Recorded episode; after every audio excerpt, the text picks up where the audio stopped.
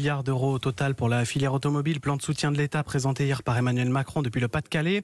Et Xavier Bertrand, président de la région Hauts-de-France, n'était pas invité et n'a pas caché sa colère. Bonjour Mickaël Darmon. Bonjour. Au-delà de l'anecdote, euh, sans nouveau cran, hein, l'affrontement entre les deux hommes se fait désormais au grand jour. Ah, il y a une dizaine de jours déjà, hein, quand le chef de l'État est venu dans l'Aisne rendre hommage au général de Gaulle, Xavier Bertrand avait refusé d'enlever son masque pendant la cérémonie et fustigeait Emmanuel Macron dans la presse sur le thème Un chef, ça ne parle pas à tort et à travers. La riposte n'a pas tardé. Le président des Hauts-de-France a été écarté de la présentation du plan automobile par le chef de l'État. À l'Élysée, on affirme que c'est uniquement protocolaire, mais personne n'est dupe.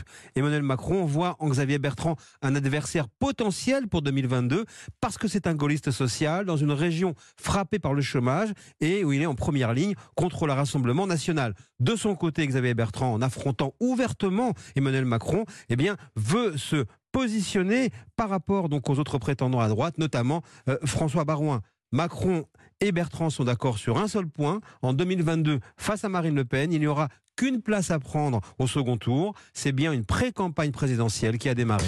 Michael Darmon, le fait politique tous les jours dans la matinale d'Europe.